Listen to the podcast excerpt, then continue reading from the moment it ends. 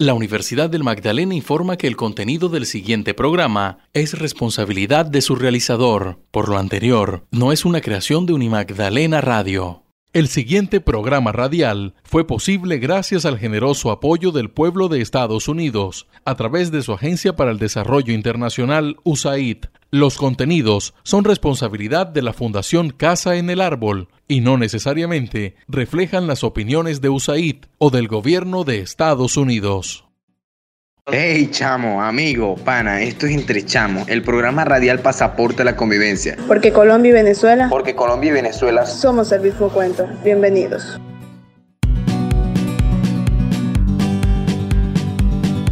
Entre Chamo.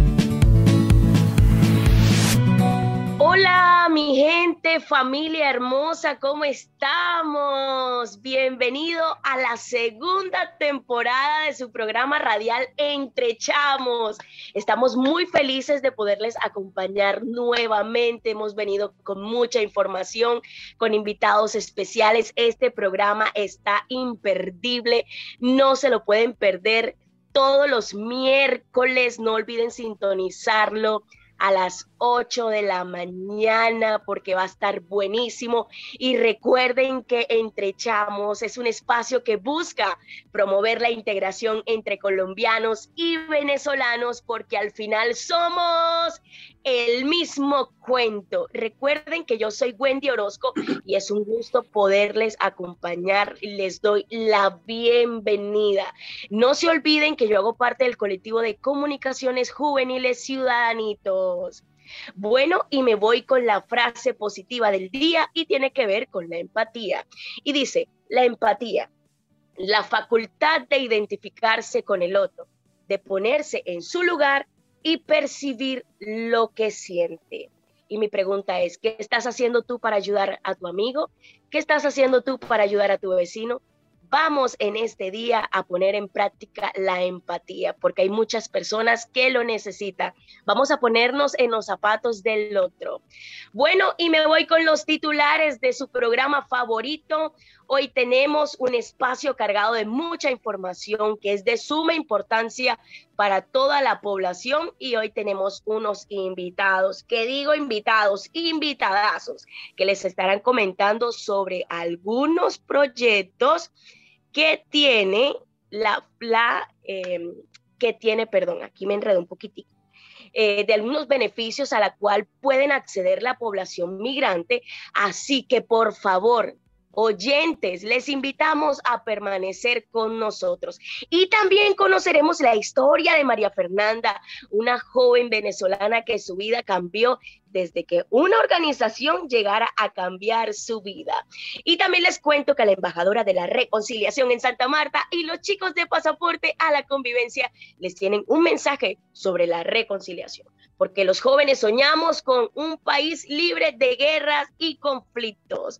Queridos oyentes, para aquellos que no saben de qué trata Pasaporte a la Convivencia, les contamos que es un proyecto de la Fundación Casa en el Árbol con el apoyo del Programa de Alianzas para la Reconciliación USAID y Antiboca y se realiza en alianza con la Universidad del Magdalena, la Secretaría Distrital de Cultura de Santa Marta y las instituciones educativas pedagógico del Caribe, sede Ciudad Equidad y José Laborde Génico de Gaira. Y si desean conocer todo lo que está realizando la Fundación Casa en el Árbol, les invitamos a seguirnos en redes sociales, en Instagram, Facebook y YouTube como arroba F Casa en el Árbol y ahí van a encontrar muchos temas de su interés. Sí, señores. Echemos cuento entre chamo, entre chamo.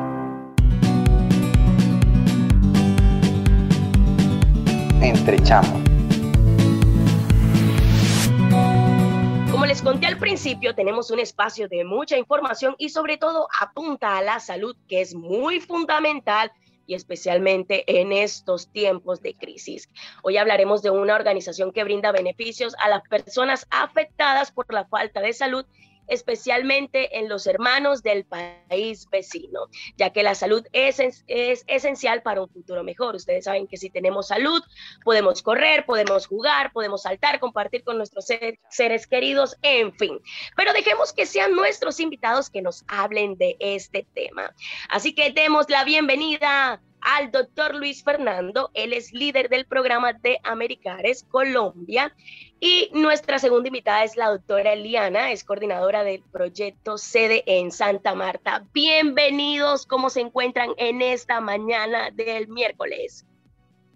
Muy buenos días, Wendy. Un placer saludarte y de antemano eh, darte las gracias por la, por la invitación eh, y el hecho de que podamos compartir y charlar un poco acerca eh, de todo este proceso migratorio, ¿no?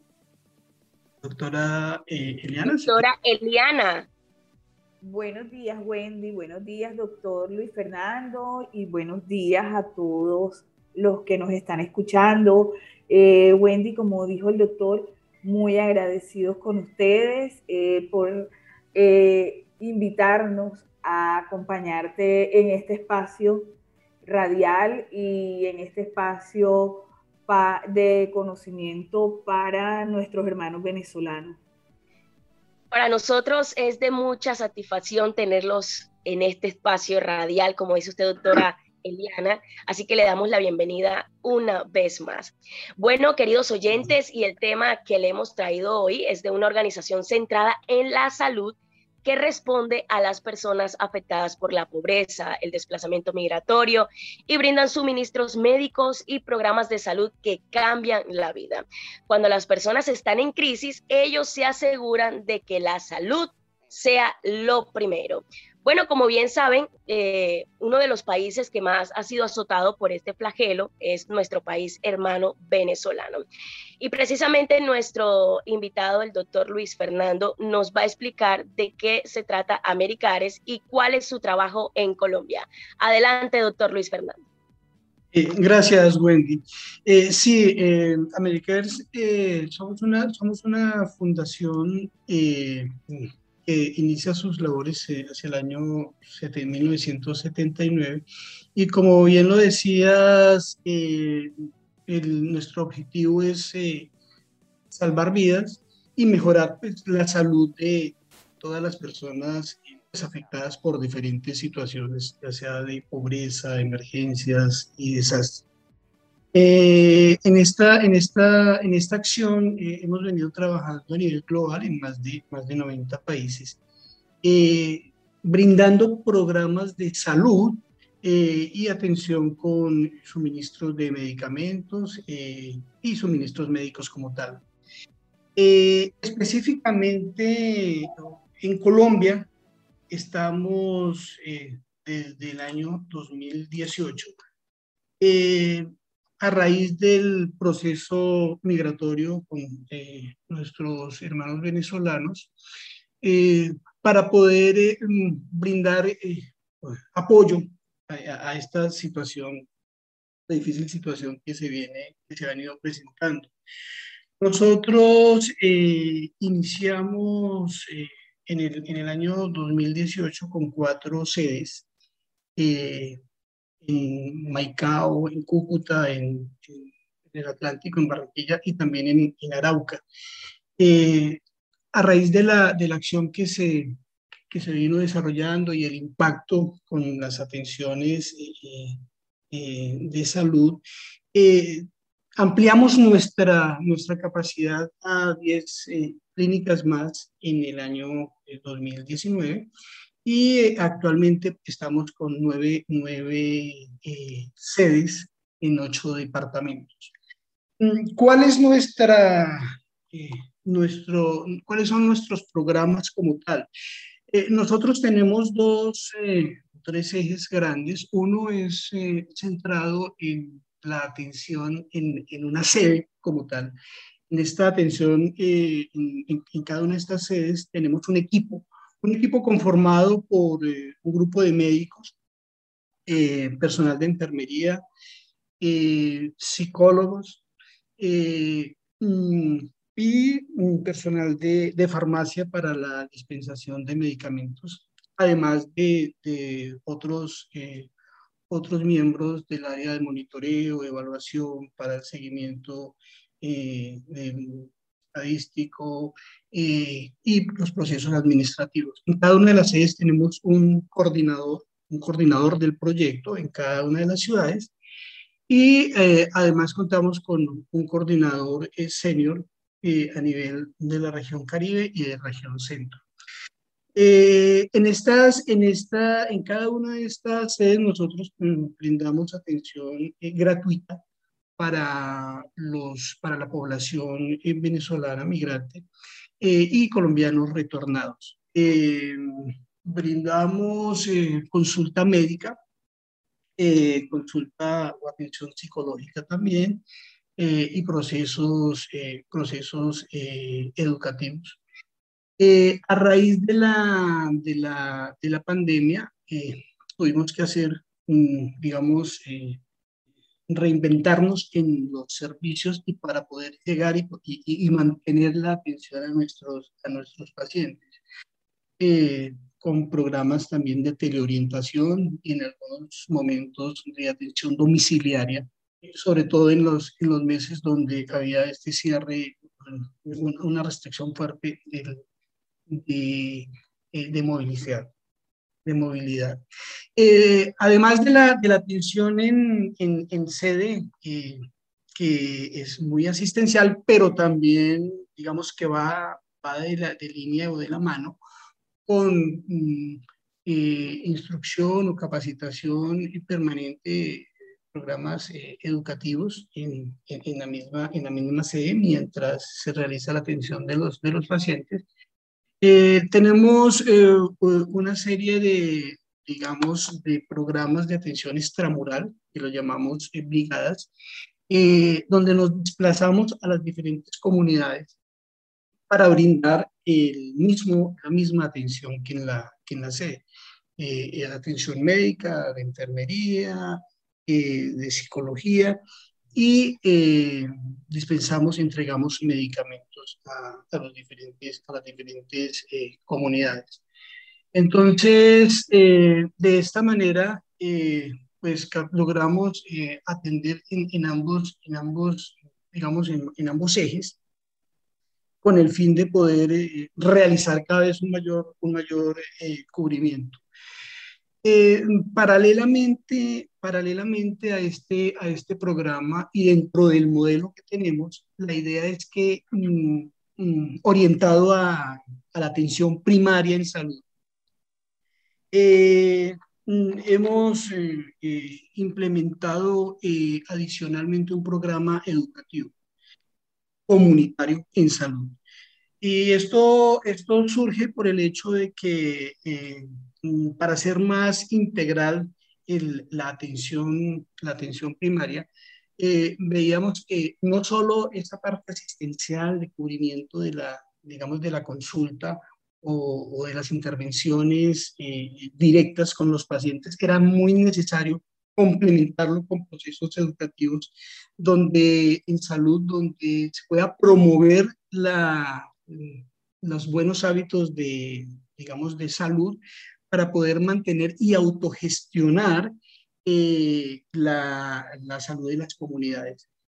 En este caso, nosotros vamos hasta las comunidades, hacemos un diagnóstico de las necesidades en, en, salud y eh, con un equipo eh, que se ha venido formando y entrenando por la misma, la misma institución, eh, damos una capacitación en, estas, en, las diferentes áreas. En este momento tenemos eh, ya 18 comunidades eh, mm, liderado por trabajadoras promotoras de, de salud directamente vinculadas con, la, con, con nosotros y también de la mano con líderes comunitarios eh, que son eh, pues, eh, personal migrante que conoce a su comunidad, que es reconocida dentro de la comunidad, y esto nos ha permitido complementar mucho nuestro programa. Además, ha sido muy, satisfactorio porque las comunidades se han empoderado de su proceso de, salud como tal.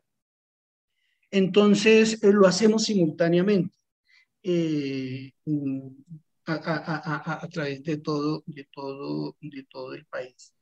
Doctor Luis Fernando, eh, usted decía que Americare salva vidas y mejora la salud de las personas afectadas por la pobreza para que puedan alcanzar su máximo potencial. Dígame usted, ¿cómo ayuda Americares a las comunidades a prepararse, a responder y a recuperarse de los conflictos que atraviesan varios países, en este caso el país de Venezuela? Muy bien. Para las, para las comunidades, eh, lo, ayudamos en, esas, en las dos líneas que, que, que, comentaba.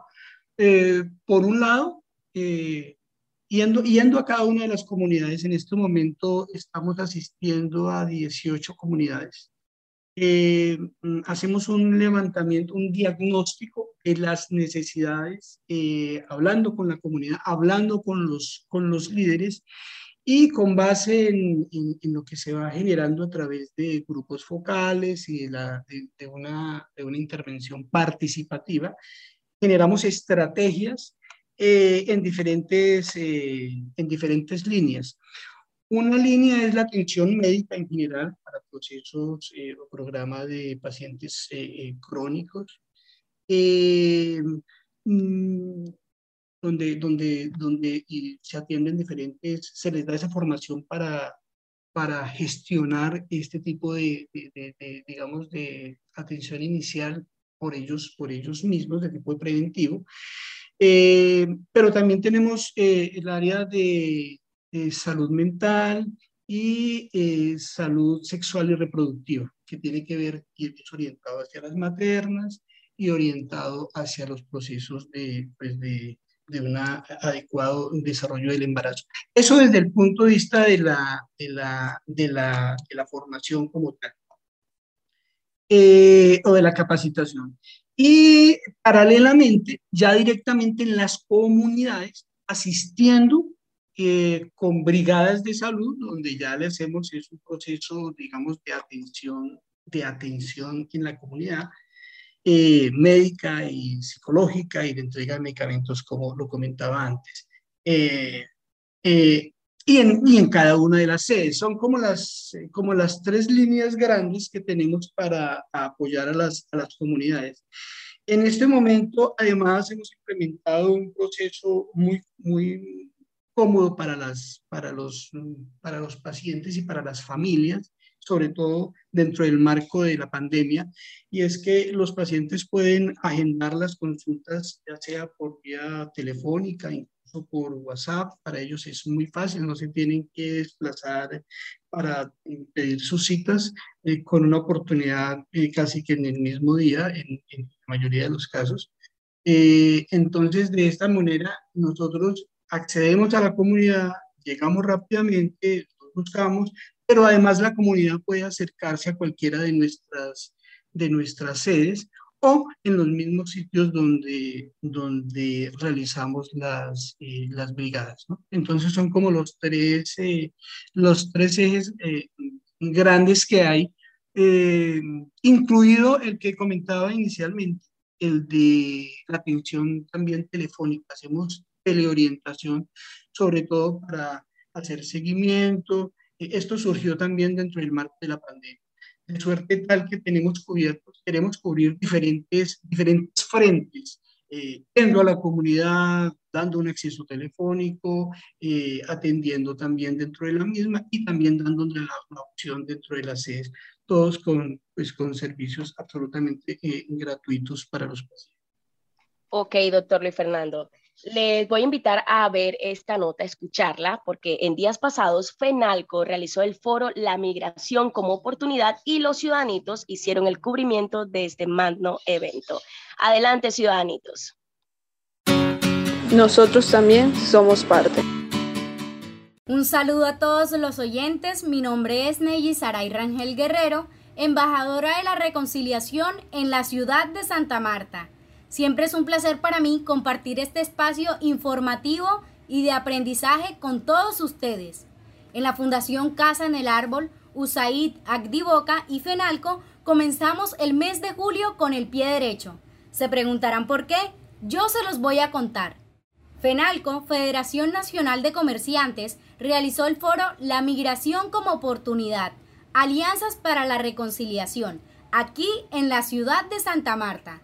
Los invitados fueron empresarios representativos de la región, afiliados a FENALCO, con perfil gerencial y directivo, medios de comunicación, delegados de USAID y Acdivoca, y por supuesto la Fundación Casa en el Árbol. Todo esto con el objetivo de mostrar los resultados alcanzados en la iniciativa Fortalecimiento de capacidades socioeconómicas de mujeres y jóvenes migrantes venezolanos en el distrito de Santa Marta, con el apoyo de USAID y el programa de alianzas para la reconciliación de Acdivoca, proceso que benefició a 60 familias migrantes venezolanas, con capacitaciones, acompañamiento psicosocial y fortalecimiento de unidades productivas. La directora de FENALCO, Angélica Silva, nos contará desde su perspectiva el proceso que se llevó a cabo. Hemos eh, logrado eh, aunar esfuerzos para que 60 familias hoy eh, reciban acompañamiento psicosocial, eh, fortalecimiento de sus unidades productivas a través de capacitaciones, asistencia técnica para eh, plan de negocios, aplicación de protocolos de bioseguridad, proceso de formalización empresarial. Y de estas 60 familias, 32 recibirán capital semilla para la implementación y puesta en marcha ya de sus unidades productivas. Entonces, desde el gremio queremos agradecer de manera muy especial la Fundación Casa en el Árbol por eh, haber actuado como aliado estratégico y porque gran parte de los beneficiarios son de Ciudad Equidad. Esperamos seguir desarrollando este tipo de acciones. Esos deseos de superarnos y de sacar nuestros proyectos y objetivos familiares son los que nos hacen decir que somos el mismo cuento. Muy bien. Es oportuno que también podamos escuchar la opinión de una mujer beneficiaria de esta iniciativa, la cual es migrante venezolana que con mucho esfuerzo y valor está logrando crecer junto con su familia en su emprendimiento. Ella es Dameli Zavala. Ha sido una experiencia bastante bonita haber compartido con el equipo de FENALCO. Nos ha ayudado bastante, nos ha capacitado para tener eh, un buen emprendimiento, para llevarlo a cabo, para tener una visión futurística. Y este, estamos en este proyecto desde enero del ITEQUES. Esto es un negocio familiar lo trabajamos mi esposo y yo. Bueno, la comunidad tiene buena aceptación al producto, gracias a Dios. Mi meta es seguir agrandando mi negocio, incluir nuevos productos, llegar hasta eventos sociales. Ahora ustedes también son partícipes y testigos de los proyectos que están rompiendo paradigmas mediante la reconciliación y que claramente promueve oportunidades, sin importar el lugar de origen. Eso fue todo por hoy. Los invito a que sean parte de la solución y que conozcan más a fondo todas las iniciativas a través de la página de Instagram como F Casa en el Árbol. Gracias por su atención. Somos el mismo cuento. Entre chamos.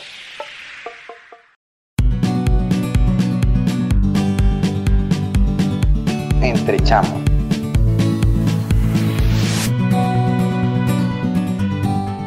espacios son muy importantes porque dan a conocer todos los emprendimientos que realizan los hermanos venezolanos aquí en nuestro país colombiano. Bueno, y a todos los oyentes que se están conectando con nosotros, les invitamos a seguirnos en redes sociales, en Instagram, Facebook y YouTube como arroba F Casa en el Árbol y para que conozcan todo lo que realiza la Fundación Casa en el Árbol con el programa de alianzas para la reconciliación. Vamos ahora con la doctora Eliana. Doctora Eliana, concretamente en Santa Marta, ¿con qué proyectos vienen trabajando? En Santa Marta, eh, como te decía el doctor Luis Fernando, eh, manejamos eh, los tres ejes principales que son atención en sede, atención extramural o brigadas y también este año iniciamos nuestro programa de atención comunitaria con nuestras trabajadoras comunitarias en las comunidades de Luis R. Calvo y en la comunidad de Villas Altos de Vallaconcha. Eh, allá tenemos presencia de dos trabajadoras comunitarias quienes se encargan de educar a la comunidad migrante asentada en esos dos barrios, se encargan de educarlas en ciertos temas, o sea, eh, específicamente en el manejo y la prevención del COVID. Doctora Eliana, ¿cuántos beneficiarios tienen? Bueno, desde que iniciamos nuestro proyecto en la ciudad de Santa Marta, eh, que fue el 19 de septiembre del 2019, hemos eh, tenido una población atendida de 29.235 migrantes en consultas médicas. Hemos atendido en consultas de salud mental 5.626 migrantes y 5.132 estantes desde el día 19 de septiembre del 2019 hasta finales del mes de junio. Son cifras actuales. Doctora Eliana, ¿quiénes pueden acceder y aquí en la ciudad dónde están ubicados? ¿Y cuáles son los horarios de atención? Claro. En Santa Marta, ¿quiénes pueden acceder? Todos los migrantes que no tengan ningún tipo de afiliación a salud eh, y los colombianos retornados que eh, demuestren que son, pues, que califican dentro de, de, de colombianos retornados. ¿Y qué servicios prestamos? Prestamos en nuestra sede, prestamos servicios médicos básicos, atención médica básica. Contamos con un equipo de tres médicos generales, eh, contamos con un equipo de dos psicólogos, eh, dos regentes de farmacia eh, que estamos y un grupo, perdón, de tres enfermeras. Eh, estamos para brindarles toda la atención médica básica, la atención por psicología y el suministro de medicamentos completamente gratuitos. Estamos ubicados en la calle 24A, número 456. Wendy, y me gustaría también compartir eh, la línea para agendamiento para aquellas personas que nos están escuchando y quisieran acceder a nuestros servicios.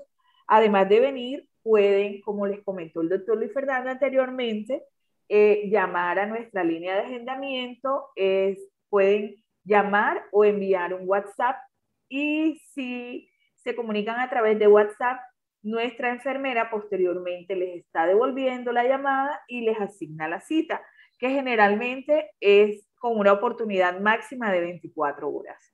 La línea es el 322-249-8422. ¿Nos puede repetir, por favor, el número? Sí, claro, 322-249-8422. ¿Me escuchaste? O sea, en, esa en esa línea ellos pueden agendar por WhatsApp o llamar. Exactamente. Nuestros horarios de atención de lunes a viernes estamos desde las 7 de la mañana a las 12 del mediodía. Tenemos eh, una hora para que el equipo almuerce y regresamos a la 1 de la tarde hasta las 4 de la tarde de lunes a viernes. Y los días sábados estamos de 7 a 11 de la mañana. De igual manera, eh, si el paciente requiere atención por teleorientación, de pronto porque no pueden acceder hasta acá o es, para hacer algún seguimiento, eh, también ese es el horario de atención de nuestros médicos en teleorientación. Doctora Eliana, una pregunta, y esto es muy importante. Ustedes saben la, la crisis por la que estamos atravesando del COVID-19. Si hay un paciente que padece este virus, paciente entre la población migrante, ¿ustedes también lo atienden? Claro que sí. Eh, los pacientes eh, que presentan o que tienen sintomatología del virus, eh, generalmente el médico, si viene a la sede, se atiende acá y luego le hacemos un seguimiento telefónico. O si se comunica por teléfono, el médico lo puede atender por teleorientación a, a estos pacientes que tienen síntomas o que son positivos del virus, eh, nosotros les suministramos un kit para eh, la prevención del COVID. Este kit consta de mascarillas, de eh, alcohol glicerinado y de jabón para lavarse las manos. Ok, doctora Eliana, muchas gracias por la información. Me voy con el doctor Luis Fernando. Doctor Luis Fernando, eh, Colombia ha sido un país que siempre ha tenido las puertas abiertas al migrante, creo que de todos los gobiernos este ha sido más empático con la situación que está atravesando, eh, que están atravesando nuestros hermanos venezolanos. Es decir, se ha puesto en la tarea de brindar apoyo aunque muchos colombianos no lo acepten y crean que nuestros hermanos vienen a quitarnos lo que nos pertenece, en realidad ellos son seres humanos, no tienen un cuerpo de hierro, ellos están expuestos a cualquier virus y muchos no tienen cómo acceder al sistema de salud.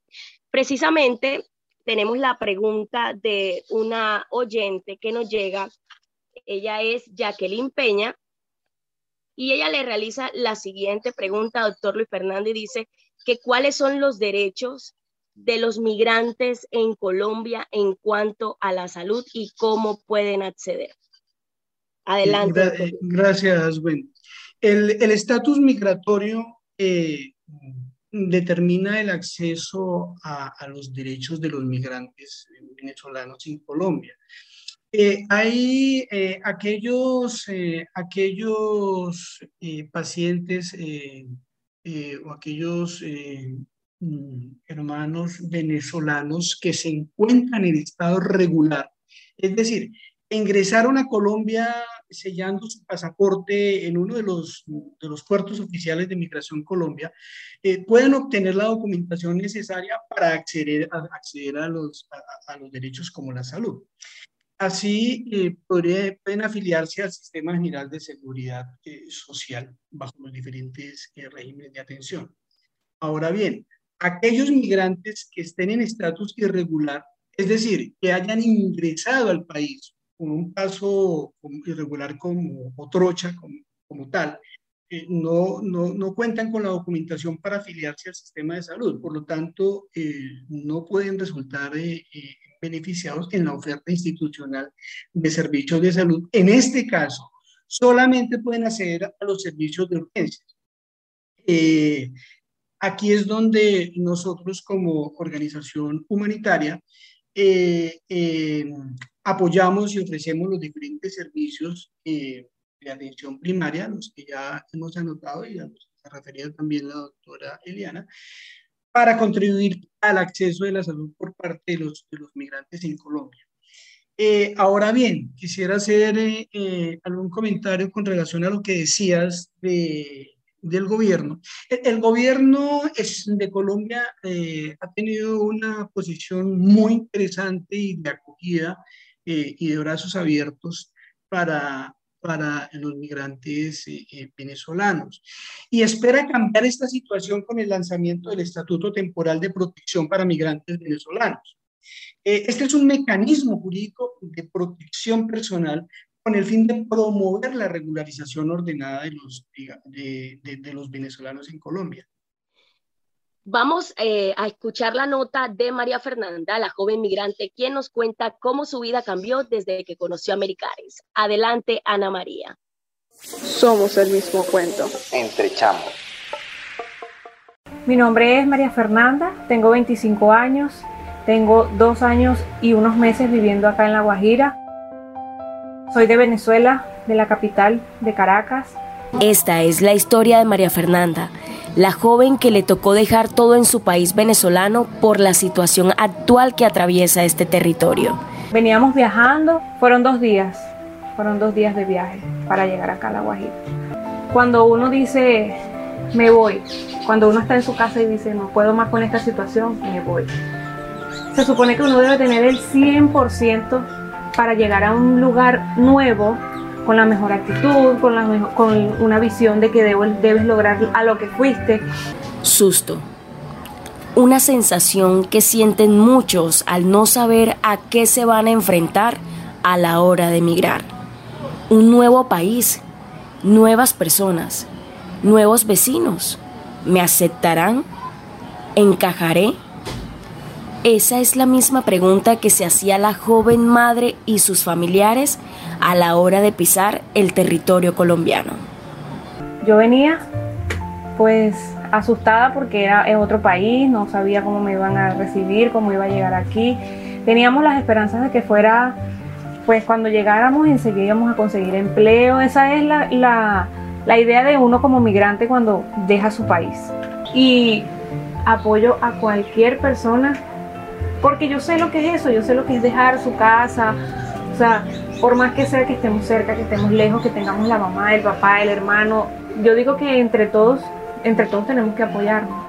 Los venezolanos son seres humanos y están expuestos a virus y enfermedades. Algunos no cuentan con un servicio médico. Por fortuna, existe una fundación llamada AmeriCares que se centra en la salud y con sus programas busca beneficiar a la población migrante y a los colombianos retornados. Escuchamos entre, entre vecinos de que había una organización que atendía a migrantes y que también suministraba las medicinas, que es una de las cuestiones importantes. Precisamente María Fernanda es un testimonio de vida. Ella padece de gastritis y gracias a la Fundación AmeriCares cuenta con un sistema de salud donde puede ser atendida. Le proveen las medicinas para su tratamiento, porque para Mary Cares la salud es esencial para tener un futuro mejor. Sin salud no podemos lograr las cosas por las que eh, inicialmente salimos de nuestro país. Yo tengo que tener el 100%, tengo que tener salud porque yo sé que yo me tengo que levantar temprano, porque en Venezuela hay una familia que espera, que tiene sus esperanzas puestas en lo que yo estoy tratando de hacer en otro país para poder ayudarlos a ellos.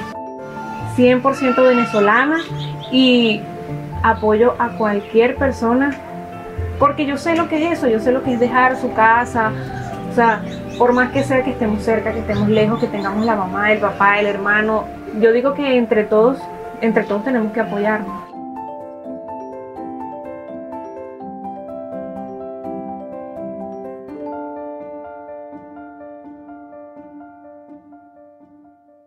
Somos el mismo cuento. Entre chamos.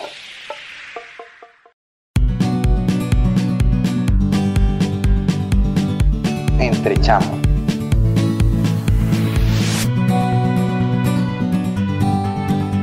Bueno, y gracias por continuar con nosotros. Les cuento que pudimos establecer conexión con Jacqueline.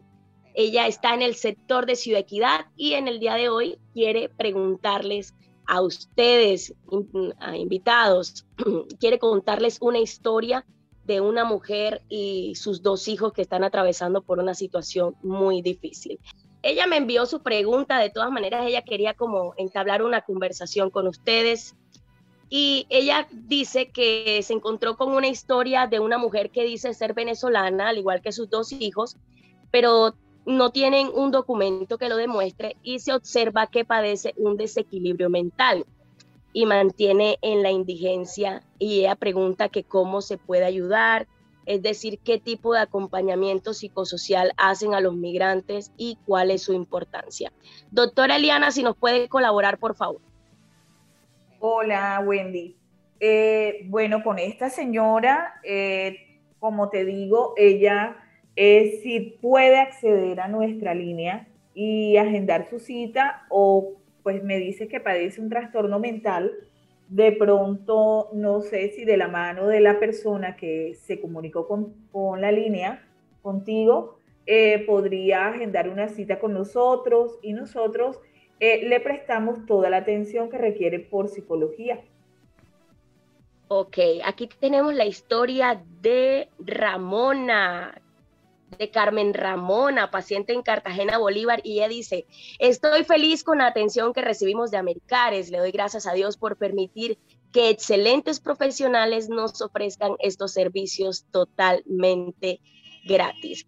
Bueno, y estas son las historias que diariamente deseamos escuchar de agradecimiento y mientras haya vida, hay esperanza.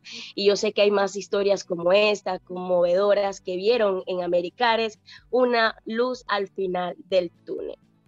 Doctor Luis Fernando, ¿cómo se vive la migración desde el tema de género?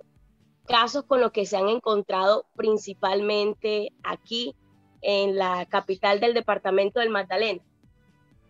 Eh, con el tema, con el tema, el tema de género ha, sido, ha sido muy, muy, muy interesante porque eh, eh, realmente hay una situación, hay una situación pues fuerte desde diferentes, desde diferentes líneas. Hay el, el muchas personas y muchas mujeres trans, muchas mujeres y personas trans han manifestado muchos aspectos de violencia de pareja, de violencia, de violencia sexual. Es, es, es, es, relevante ver que, por ejemplo, en seguimientos que se han hecho desde, desde la articulación de la, de la, de la, de la cooperación y el seguimiento a, este tipo de, de situaciones, eh, hay un maltrato emocional en un 72% de los casos, agresiones físicas eh, hasta un 55% de los casos. El 8% de los reportes se relacionan también con eh, violencia, violencia de tipo, de tipo, de sexual. Ahora, si lo vemos desde el punto de vista de género, eh, mm, vemos, eh, por ejemplo, dentro del perfil demográfico de los, de los, migrantes que hay una alta proporción de hogares encabezados por, por mujeres. Estamos hablando entre el 63 y 69%, con unas necesidades específicas. Casi el 26% de los hogares encabezados por mujeres tienen entre sus miembros, por ejemplo, una o más mujeres gestantes o lactantes e implica una, una carga de acciones de, de, de cuidados, eh, ha sido muy interesante porque en el caso de aquellos encabezados por hombre, el porcentaje eh, iba más o menos hasta un 22%. Eh, incluso en el 12% de los hogares con jefatura femenina entrevistados, los jefes de hogar reportan algún tipo de, de, de, de discapacidad. Eh, hay, muchos datos interesantes porque de los hogares con acceso al trabajo, solo el 24% de los hogares encabezados por mujeres, eh, alguien gana el salario mínimo en comparación, por ejemplo, con los encabezados por los hombres, que es un, es un, es un 33%. Eh, por ciento. situaciones, situaciones muy, muy, muy, muy interesantes eh, o muy dicientes desde el punto de vista de, de, lo que estamos diciendo. Ahora bien, hay, hay, hay unos datos eh, muy, muy preocupantes relacionados con la migración y, experiencias de, de diferentes situaciones que se presentan, por ejemplo, con la trata de, de personas en esta, en, esta, en esta, línea, ya saliéndonos de, de, lo que se presenta en los, en los hogares como tal. Eh, sabemos que dentro de las principales causas de la movilización, en este caso de las mujeres, eh, además de la situación económica y las, la consecuente necesidad de buscar condiciones de vida, pues refleja que la participación de la mujer en la fuerza laboral se estima más o menos en un 47, 42% de acuerdo a estadísticas de OIM en 2020. Para el caso de, de Colombia, mm, migración, eh, la, la, presidencia de la República estimaba una migración entre, para, octubre del año pasado estaba algo más de 1.700.000, y ahí eh, esa relación de hombres con mujeres eh, es, es, muy, muy, muy equidistante. Pero el punto que quiero resaltar acá es que hay un riesgo importante con relación a la violencia de género y a la trata de, de personas. Eh, que se agravan y, con este proceso de, migración. Eh, y, está la, la, digamos, la inquietante necesidad de abordar, generar un abordaje integral de las situaciones de la mujer migrante en este, en este, en este caso. Por ejemplo, hay un dato muy, muy diciente, las cifras que trata de personas, eh, pasó del 2014 y en este caso al 2019 a, 2018, pero esta situación se acrecienta con la, con, la, con, la, con la migración como tal. Y esto tiene que ver también y afecta a niños, niños, adolescentes, eh, es, es, es, generalizado. Ahí quisiera comentar rápidamente un proyecto de investigación de feminización de la, la migración venezolana en Colombia. Esto fue un análisis regional que se hizo con enfoque de derechos humanos y analizó el rol de la mujer migrante en cuatro, en cuatro eh, ciudades eh, con, con, aspectos muy, muy, muy eh, eh, relevantes en cuanto a que las principales necesidades en cuanto a sus derechos, el trabajo decente, pero también la no discriminación, esa integridad personal y de, de violencia se, se, se, se, manifestó como tal. Situaciones como el trato peyorativo en el lenguaje hacia ellas, una tendencia incluso de la precarización laboral, en este caso hacia la, hacia la mujer, que aumenta el riesgo y la posibilidad de explotación de diferentes maneras. Y ahí es donde la explotación sexual y las condiciones laborales precarias son, digamos, una, una, una condición cada vez más, más, más, más fuerte eh, incluso como una eh, tendencia a, un pensamiento de cosificación que eh, desde género tiene una, una, una, importancia muy, muy grande. en ese orden de ideas, ahora bien, mm, nosotros que hemos visto hemos visto, primero el, estudio puntualmente eh, hacía énfasis en, las, en, la necesidad de, de, mirar estas situaciones violentas de, que se agravan con la discriminación y la, y la, y la, y la xenofobia. Y eh, entonces, eh, dentro de lo que nosotros vemos en la, en la venimos trabajando en la, en la, en, la, institución, entonces nos encontramos con unas, con unas, con unas situaciones también pues, muy relevantes en esa, en, esa, en esa misma línea, porque hay mucha, hay, hay, hay violencia sexual, hay abuso sexual. Nosotros, eh, bueno, eh, va de la mano con esto, unos embarazos eh, en, adolescentes, pero una serie de situaciones de, digamos que desde el tema que estamos hablando son muy, son muy, son muy eh, preocupantes. Mm, eh, ¿Cómo lo abordamos? Digamos, ¿cómo, cómo aportamos un poco desde, desde nuestra accionar en, en, en eh, por un lado, con la consulta, con la consulta psicológica eh, con intervenciones en primeros auxilios psicológicos, los pacientes pueden asistir a cualquiera de las sedes en el, en el, país y eh, permanentemente eh, van a haber psicólogos que están pendientes y prestos a atenderlo y lo mismo con el equipo, el equipo médico. Pero además de ello, también se da esa asistencia telefónica en esta, en esta misma línea para poder también, de la mano con todo el equipo interdisciplinario de cada una de las sedes, generar las rutas, las rutas de apoyo y de atención de violencia para manejar esta parte de violencia de género.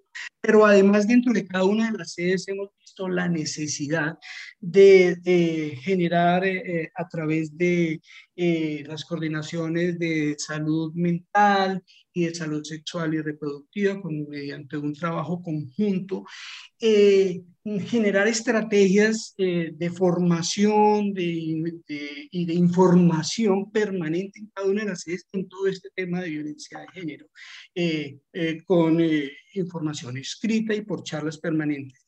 Y eh, como esta situación, eh, la, digamos, eh, ha sido muy representativa en las comunidades, porque cuando vamos a las comunidades con los trabajadores y con las promotoras, nos encontramos con estas mismas, con estas mismas situaciones. Entonces, dentro de lo que nosotros hacemos es apoyar esta parte de educación comunitaria en, en salud en temas de mm, primeros auxilios psicológicos, en intervención psicológica y sobre todo en que la comunidad detecte ciertas situaciones eh, que representan eh, abuso, lo vemos bastante dentro de nuestras estadísticas desde el punto de vista de la pareja, desde el punto de vista de eh, violencia sexual, mm, de suerte tal que ya se han generado los, se han generado los mecanismos para que esto eh, cada vez eh, se pueda atacar de una manera, digamos, eh, de una manera conjunta para que no se siga, para que no se siga, para que no se siga presentando como tal. Digamos que esos son los elementos que se han venido trabajando. Aquí hay algo, aquí hay algo interesante y es que en general en 35% de los casos, de acuerdo a las informaciones de, que se han eh, eh, tomado con el, con el grupo interagencial sobre, sobre tipo migratorio, eh, se dan las respuestas frente a estas violencias en particular este apoyo psicosocial al que nos estamos refiriendo, e incluso el acompañamiento de otras entidades como eh, bienestar familiar, la misma, las mismas autoridades, etcétera, eh, han facilitado que se conoce una respuesta y ha subido más o menos a un 35%. Por eso es que las acciones que realizamos en terreno, en la comunidad de identificación, de alertar sobre estas situaciones, porque es que normalmente las viven, pero no, no las dicen, se acostumbran a ellas o se callan, entonces, eh, eh, además de la discriminación, de las agresiones que, que anotaba anteriormente, eh, o de la misma, de la misma violencia sexual crean como una, un acondicionamiento a los cuales se van, se van generando las, las comunidades. Entonces, desde el punto de vista del alertamiento, la educación, la capacitación y las medidas de seguimiento con los equipos de psicólogos, tanto en terreno como en, como en las sedes y telefónicamente, digamos que hemos visto que eh, ha, sido, ha sido interesante. Obviamente, de la mano con otras agencias que están, con las cuales trabajamos eh, articuladamente para ir en esta, en esta línea. Quiero ahora invitarlos, muchas gracias, doctor Luis Fernando, por la, por la, por la intervención. Quiero invitarlos rápidamente, porque ya estamos llegando al final del programa, a ver la siguiente nota de los jóvenes del proyecto Pasaporte a la Convivencia, que ellos nos hablan sobre reconciliación. Adelante, chicos. Los jóvenes en pasaporte a la convivencia. La reconciliación es la estrategia fundamental para avanzar, sintiendo paz contigo mismo y con los demás. Hola a todos, mi nombre es Neyi Saray Rangel Guerrero, embajadora de la reconciliación en la ciudad de Santa Marta. Estoy muy feliz de estar en estos espacios informativos de pasaporte a la convivencia en este caso, para contarles un tema fundamental, como lo es la reconciliación. Claro que sí, ese impulso que inicia desde nuestro hogar para encontrar la paz, el respeto y la unión. Pero como bien sabemos, no solo desde allí se educa, también en la escuela o en grupos de participación, que anhelan llegar al corazón de las personas y de esta forma logren toparse con un mejor mañana. El proyecto Pasaporte a la Convivencia de la Fundación Casa en el Árbol ha venido trabajando por ello, con el apoyo del programa de Alianzas para la Reconciliación de USAID y Agdivoca, a través de clases en base a la comunicación y los audiovisuales, talleres de empoderamiento y diálogos para lograr el fortalecimiento de valores. A continuación, el concepto de reconciliación en las voces de los chicos de Pasaporte a la Convivencia. La reconciliación para mí es restablecer una amistad, una unión familiar o con un ser querido,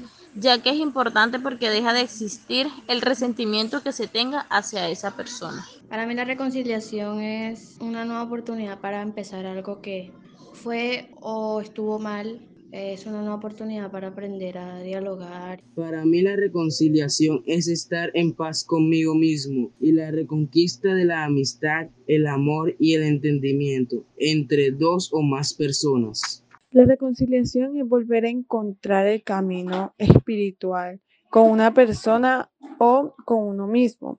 Y de este modo notamos el buen trabajo que se ha realizado.